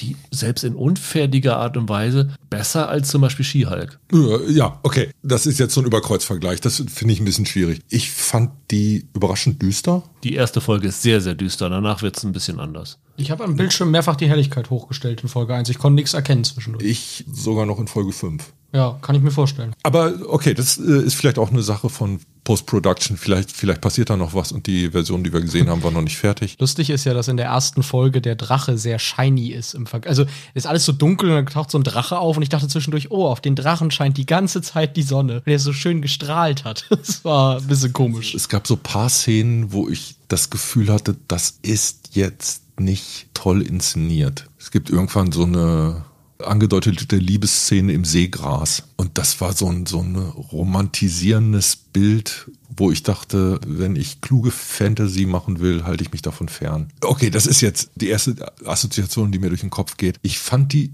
inszenatorisch gerade mal okay, aber jetzt keine richtigen Ausrufezeichen. Also du hast vorhin gesagt, in der zweiten Folge gäbe es richtig Spektakel. Meinst du die dritte? Ich wollte sagen, kann auch die dritte sein. Ja. Ähm, als es zu größeren Kampfhandlungen kommt mit Ja. einer Figur im Mittelpunkt. Da hatte ich auch wieder den Vergleich und habe gedacht, wie hätte denn die Originalserie das inszeniert? Und die hätte inszenatorisch da mehr gemacht. Hier fliehen sie sich manchmal in den Nebel. Wenn Bilder diffus werden, wenn sie etwas nicht genau zeigen wollen, weil das Mysteriöse der Geschehnisse aufrechterhalten bleiben soll und weil sie es gerade nicht inszenatorisch auflösen. Keine Dynamik reinbringen, sondern, sondern verklären statt erklären. Ich fremdel damit immer noch so ein bisschen. Ich habe wie gesagt, eine Veränderung, ein Shift zwischen Folge 5 und 6 gesehen und hoffe, dass jetzt unter anderem mit ein bisschen ausgetauschtem Personal das Ganze anzieht. Vielleicht ist das genau der Punkt, was du gesagt hast. Jetzt sind Konflikte etabliert, mit denen man besser arbeiten kann. Aber ich finde, da hätte man uns in anderer Art und Weise von Anfang an reinwerfen können und man hätte diesen Anlauf nicht gebraucht in der Form. Ich bin jetzt mal gespannt darauf, wie das nach der sechsten Folge weitergeht, weil, wie gesagt, es gibt halt Zeitsprünge zwischendurch und die Frage ist halt, haben sie die Zeitsprünge gewählt, damit sie halt dann halbwegs schnell zu den eigentlichen Hauptdarstellerinnen, Emma Darcy und Olivia Cook, kommen können? Oder setzen sie es danach auch fort, weil dann müssten sie in dem Tempo Ende der Staffel tatsächlich schon bei diesem Dance of the Dragons sein, wo halt zu diesem Krieg kommt. Also das kann ich mir irgendwie nicht vorstellen. Aber findest du es nicht auch total unbefriedigend, dass das Neue, was im Fortgang der Staffel wir fortgesetzt bekommen, immer nur eine andere Anspielung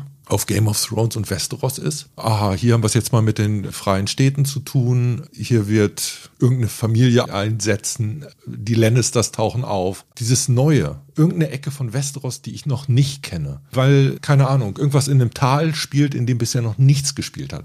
Das Problem ist, dass diese gesamte Welt ja schon von Game of Thrones abgedeckt worden ist. Du hast diese Karte und du hast eigentlich jeden Aspekt abgedeckt, außer du würdest nach Essos nochmal wieder rübergehen. Aber auch da wurde ja schon relativ viel. Nee, aber das ist, das ist schlecht. Du kannst nicht Worldbuilding einfach einstellen, weil du sagst, du kennst ja schon alles. Dann tappst du in die, in die Langeweile-Falle. Ich finde das Problem bei allen Prequels oder bei solchen Fortsetzungsgeschichten, wo du an sich versuchst, dasselbe nochmal zu machen, ist, du kannst das Rad halt nicht zweimal erfinden. Und wo ich Holger zustimme, ist, dass ich hier das Gefühl habe, die versuchen es auch gar nicht erst, sondern die nehmen vieles als vorausgesetzt hin und trotzdem führen sie einen dann irgendwie wieder in diese ganze Geschichte ein. Ich war auch nicht ganz sicher, worauf die damit hinaus wollen. Und mir war es auch ein bisschen zu wenig Neues jetzt in den ersten drei Folgen. Das stimmt. Also es ist am Ende Game of Thrones 2. Das finde ich ein bisschen schade. Und das sagst du nur, weil du eine schlechte Meinung von Game of Thrones hast. Es ist kein Game of Thrones 2, weil zu Game of Thrones genau dieser Sense of Wonder dazugehörte. Den kannst du nicht einfach abziehen. Du hast jetzt aber eine Serie, die darauf verzichtet, freiwillig.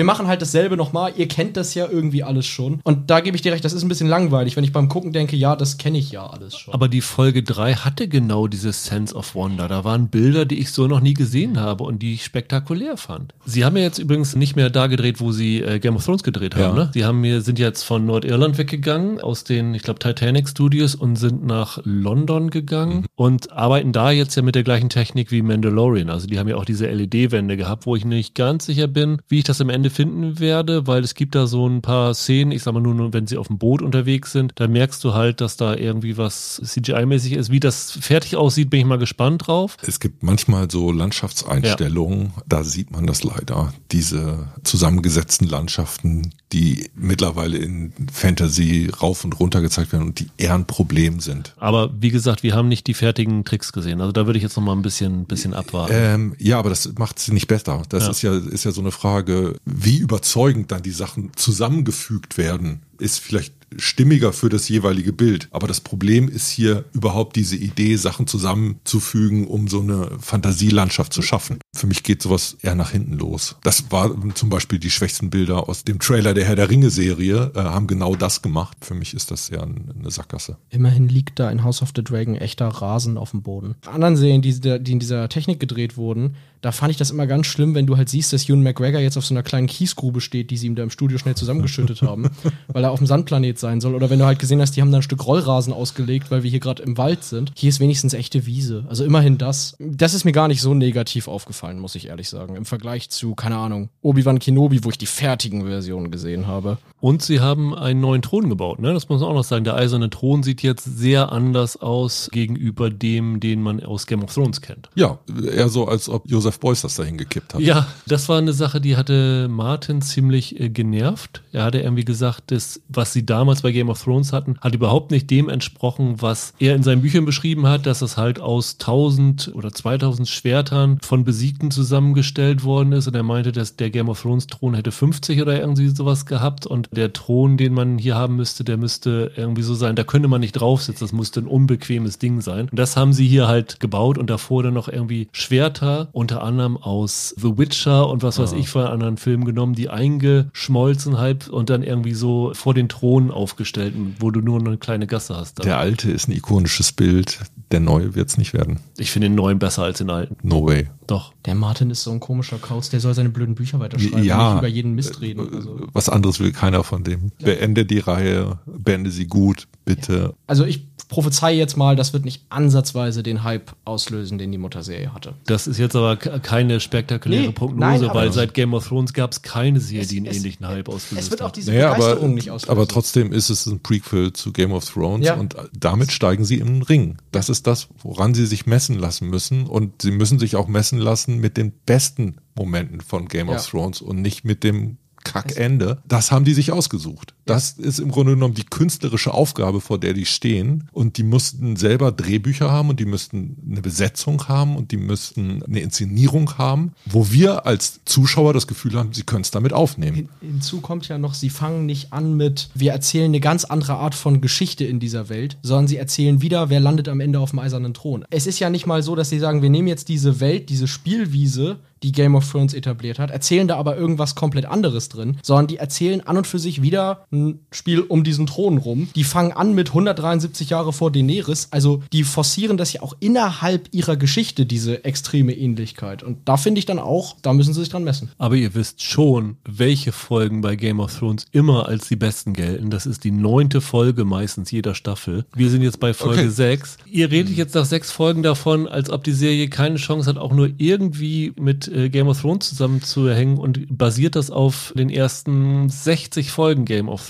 Ich finde, man muss der Serie die Chance lassen, dahin zu kommen. Und ich finde, die ersten sechs Folgen reichen für mich als Fundament komplett aus, weil sie genau das bieten, was ich mir erhofft habe, nämlich nicht mehr so eine gehetzt erzählte Handlung, dass sie mir jetzt hier natürlich mit den Zeitsprüngen so ein bisschen cleverer übergehen, als Game of Thrones das gemacht hat, weil die Zeitsprünge werden hier gemacht dadurch, dass jemand schwanger ist und ein Kind kriegt und dann weißt du, okay, es ist ein Jahr vergangen oder so. Und bei Game of Thrones wirkt es am Ende einfach gehetzt. Und das Gefühl habe ich hier in den ersten Folgen nie gehabt, dass es gehetzt wirkt. Ich habe das Gefühl gehabt, die nehmen sich Zeit. Ich habe das Gefühl gehabt, die versuchen behutsam diese Figuren aufzubauen, weil du musst Zeit geben, dass die Leute diese Figuren kennenlernen können. Ja, aber Figuren. Es geht darum, dass eine Figur originell ist. Eine Figur muss eine Type sein. Eine Figur muss einen Wiedererkennungswert haben. Ich habe jetzt sechs Einstünder Zeit gehabt, irgendeine Form von Wiedererkennungswert zu etablieren. Und die haben keine Typen. Ich finde den Corliss, den Sea Snake, finde ich super interessant. Ich finde, auch wenn Michael ihn nicht mag, die Matt Smith-Figur, den Damon Targaryen, interessant. Vielleicht sind die nur Platz 31, wenn du geil alle Game of Thrones Sachen dazu nimmst. Aber Platz 31 bei Game of Thrones ist besser als Platz 1 bei The Witcher. Game of Thrones hat mir zum Besten gehört, was im letzten Jahrzehnt dahingestellt wurde. Ich sehe das in den ersten Folgen nicht dass das Potenzial innerhalb dieser Figuren angelegt ist, dass die großartig werden. Dieser Vergleich ist ja immer unfair, aber er wird immer gemacht. Indiana Jones 4 hat damals mit allen drei Indiana Jones Filmen vorher konkurriert und jeder neue Star Wars Film konkurriert mit elf bis zwölf Filmen, die es jetzt vorher gibt. Das ist ja irgendwie normal. Also ich verstehe vollkommen, du hast auch absolut recht zu sagen, dass man nach sechs Folgen natürlich nicht so an den Figuren hängen kann, wie man es nach 60 Folgen tut. Aber das Gesamterlebnis Erlebnis Game of Thrones ist im kollektiven Gedächtnis ein Erlebnis. Und House of the Dragon hat halt quasi die Aufgabe, in zehn Folgen irgendwie an dieses kollektive Gedächtnis anzuschließen. Und das ist ein unfairer Vergleich und das sind vielleicht Fußstapfen, die viel zu groß sind für eine Staffel. Aber, und ich bin sehr gespannt, wie die allgemeinen Reaktionen auf die Serie sein werden. Ich glaube, genau das ist der Vergleich, der gemacht werden wird. Ich bin sehr gespannt, ob die Serie bei der breiten Masse dem standhalten wird können. Ein Prequel hat immer weniger Zeit, um zu gefallen. Ja, das genau. glaube ich wirklich. Was du jetzt von uns verlangst, ist im Grunde genommen, dass wir der Serie in gewisser Art und Weise ein bisschen Vorschusslorbeeren geben sollen, weil sie ja in dieser gleichen Welt spielt. Und ich sage, was da passiert, ist eigentlich was anderes. Weil sie in der gleichen Welt spielt, haben wir als Zuschauer ihr bereits einen Teil der Aufgaben abgenommen. Wir sind schon interessiert. Wir sind schon interessiert. Ja, ja, ja, das stimmt. Ich sage nicht, dass ihr der Serie Vorschusslorbeeren geben sollt, sondern ich sage, dass ihr verklärt, wie Game of Thrones damals gewesen ist am Anfang. Game of Thrones hat, ich glaube, bei HBO zweieinhalb Millionen Zuschauer gehabt. Das war kein großer Erfolg. Und das hat sich nach und nach aufgebaut, weil die Leute nach und nach sich da eingefunden haben. Und das war am Anfang noch nicht das, was so groß war. Der Schockmoment war Ned Stark. Und da haben die Leute angefangen, darüber zu reden. Mhm. Und dann sind die Leute da reingekommen. Was die ersten sechs Folgen für mich leisten müssten und was sie geleistet haben, ist ein generelles Interesse zu wecken, wieder in diese Welt zurückzukehren, in die ich nach dem vergurkten Finale keinen Bock hatte, wieder zurückzukehren. Und dass sie es geschafft haben, dass ich ein Interesse daran habe, wieder nach Westeros zu kommen und mir diese Figuren anzugucken. Und ich durchaus da Figuren finde, wo ich denke, da ist meiner Meinung nach anders als bei dir Potenzial. Das ist mehr, als ich verlangen konnte. Und natürlich kann es sein, dass die Mehrheit sich sagt, okay, das ist mir jetzt nicht schnell genug hier. Ich muss da irgendwie mehr drin haben. Und für mich funktioniert das so in den ersten sechs Folgen und ich bin sehr, sehr gespannt, wie es weitergeht. Und ich werde damit Freude zumindest die erste Staffel zu Ende gucken und dann mal sehen, was am Ende dabei rausspringt. Ist da schon mehr bestellt? Kann ich dir nicht sagen. Ich glaube nicht. Sie haben ja damals dann auch diesen Naomi Watts Pilotfilm damals dann gekickt, nachdem da eigentlich ja. schon fertig war. Ich glaube tatsächlich, dass sie hier erstmal gucken, wie das Ding ankommt. Okay, aber dann könnte es ja schon sein, dass die erste Staffel so ein halb abgeschlossenes Ding ist, ne? Weil du vorhin sagtest, die müssen aufpassen mit den Zeitsprüngen, damit sie nicht zu schnell bei dem Großereignis kommen. Vielleicht wird das hier dann ja doch schon aufgegriffen, weil sie gar nicht wissen, ob sie danach weitermachen wollen oder so. Wie weit sie quasi nach dieser Staffel schon die Zukunft nicht von Game of Thrones, sondern von House of the Dragon planen. Ist das jetzt etwas, das schicken wir mal in den Äther und wenn es nicht funktioniert, probieren wir einen anderen Aspekt in dieser Welt? Oder ist das schon im Kopf geplant als, das wird ein Erfolg, wir wollen da auf jeden Fall mehr Zeit mit verbringen? Also sie werden es nicht so geplant haben, sagen, dass wir bewusst erstmal, weil es ein Flop wird, nach einer ersten Staffel eine abgeschlossene Geschichte haben. Das never ever. Okay. Also da gehen sie schon davon aus, dass es da weitergehen wird, aber ich bin mir relativ sicher, dass HBO noch die Notbremse ziehen könnte, wenn das jetzt ein mega Megaflop ist und Verstehe. überall verrissen wird. Ja, das kann ja aber das wird's ja nicht. Das wird schon deshalb nicht, weil die Leute aus Interesse reingucken ja, werden. Ja, ja. Und im Zweifelsfall sind alle froh, in diese Welt zurückzukehren. Was mir fehlt, ist, dass ich irgendwas gesehen habe, von dem ich das Gefühl habe, das könnte Pop werden. Pop in dem Sinne von populär. Das sind Figuren, die abheben. Da ist Stoff für Memes drin. Hab ich nicht gesehen für mich. Dann können wir euch nur raten, guckt selber rein, wie immer. Aber ich glaube, man kann da viel Positives finden und erwartet nur nicht, dass ihr da einschaltet und gleich äh, Battle of the Bastards und The Winds of Winter und sowas zu sehen bekommt, sondern stellt euch darauf ein, dass hier wieder ein Neuaufbau von neuen Figuren gemacht wird, wo man sich vielleicht erstmal ein bisschen eingewöhnen muss. Noch eine kleine Fußnote. Wie fandet ihr die Musik? Er hatte mich erinnert an Westworld teilweise. Keine Kunst. Westworld erinnert ja teilweise auch an Game of Thrones. Sie haben hier irgendwie so einen Cello-Spieler, der die ganze Zeit am Geigen ist und dem hätte ich am liebsten irgendwie in der dritten Folge schon sein Instrument zertreten. Ich fand den voll cool. Das ist so richtig schön schräg. Ich mochte das. Gegen schräg habe ich überhaupt nichts einzuwenden, aber für mich war das zu aufdringlich. Ich fand ein bisschen schade, dass Javadi kein neues starkes, cooles Theme gefunden hat, sondern eigentlich immer dann, wenn irgendwas Bedeutsames passiert, die Game of Thrones Mucke spielt. Ich weiß warum, aber House of the Dragon eine eigene musikalische Identität zu geben, hätte ich ganz schön gefunden. Aber ich mochte die Musik. Javadi ist ein guter. Da noch ein kleines Fragezeichen. Es gibt keinen Vorspann. Es nein. gibt keinen Vorspann. Es gibt nur das Logo, das Familienlogo, unter ist- der das, Das Game of Thrones das Theme gelegt so? ist. Ich glaube ja. Das ist so enttäuschend, oder? Okay. Das fand ich richtig, richtig schade. Der Game of Thrones Vorspann ist ja ein Meisterwerk. Ja, aber vielleicht haben sie bewusst gesagt, wir können jetzt nicht nochmal die Karte machen oder irgend sowas, sondern wir machen jetzt einfach das Wappen und konzentrieren uns darauf, die Geschichte zu erzählen. Ich finde das okay. Bevor ich da irgendwie einen halbgaren Vorspann habe und den jede Folge erdulden muss, habe ich lieber nur dieses Logo und dann kurz. Das wäre doch so cool gewesen. So ein cooler, wie bei Game of Thrones, so ein aufwendiger Vorspann mit so einem Stammbaum, mit den Targaryens oder so. Mit, mit einer neuen, geilen Javadi-Musik. Das wäre doch super. Die können gern all ihre kreative Kraft in die letzten vier Folgen gepumpt haben. Dann sage ich nichts, wenn sie das Ding noch so richtig geil beenden. Ich sehe es nicht kommen. Kommen wirst du auch nicht sehen, welcher Pilot wahr ist und welcher Pilot Ach, falsch ist. Das wollen wir mal sehen.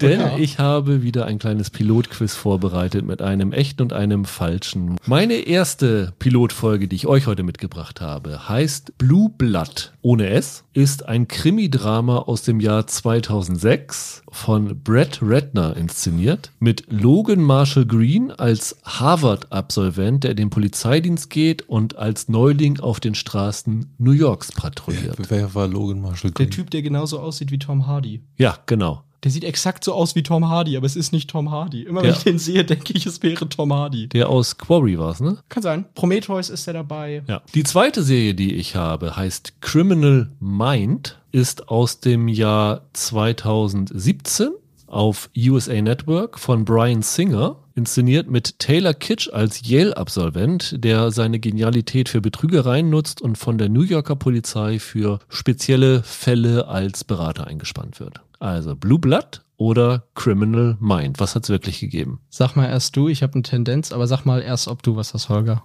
Eins hat's gegeben. Okay, ich sage, es ist zwei, weil ich glaube, Brad Ratner war 2006 noch mit seinem X-Men-Film beschäftigt. Und ich glaube, diese ganzen Kontroversen um Brian Singer gingen 2017 los. 2018 kam dann ja Bohemian Rhapsody, wo er schon die Regie irgendwann so halb abgeben musste für die Nachdrehs. Und es ist eingestellt worden wegen der Kontroversen um Herrn Singer. Sag ich jetzt einfach mal. Also sag ich Criminal Mind. Du sagst Criminal Mind hat's gegeben. Du bleibst bei Blue Blood, Holger?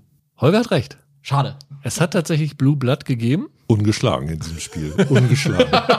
Und zwar basiert das tatsächlich auf Memoiren von Edward Condon, einem New Yorker Polizisten. Die Memoiren hießen Blue. Der hatte für die New York Times eine Polizeikolumne unter Pseudonym geschrieben und dann tatsächlich, als er quasi geoutet wurde, einen Vorschuss von einer Million Dollar für dieses Buch bekommen. Und das hat dann ursprünglich Fox optioniert, wollte da einen Pilot machen, ist da bei Fox durchgefallen. Dann ist es ein Jahr später bei NBC untergekommen, im September 2007. Dann kam Logan Marshall Green dazu und im September 2008 ist es dann offiziell wieder eingestellt worden. Brett Ratner hat dann irgendwann gesagt, That's a pilot I shot for NBC, it's not going to air. Deswegen, das Ding ist auch nirgendwo zu sehen gewesen. Also ich glaube, da hat noch nie jemand was von gesehen. Aber ich fand es ganz lustig, dass es tatsächlich kurz vor Blue Bloods mit Tom Selleck halt eine Serie Blue Blood hätte geben sollen. es gibt so viele Serien. Gibt so viele Pilotfilme, aber tatsächlich, Brian Singer hat 2017 noch einen Serienpiloten gedreht gehabt, wirklich. Ist dann tatsächlich danach dann äh, geoutet worden. Und Redner-Skandale kamen, glaube ich, auch erst in dem, in dem Zeitraum raus. Sein sexueller Missbrauch auch erst in 2015 oder so. Ja, genau, später, weil er ja noch Rush Hour und so gemacht hat. In der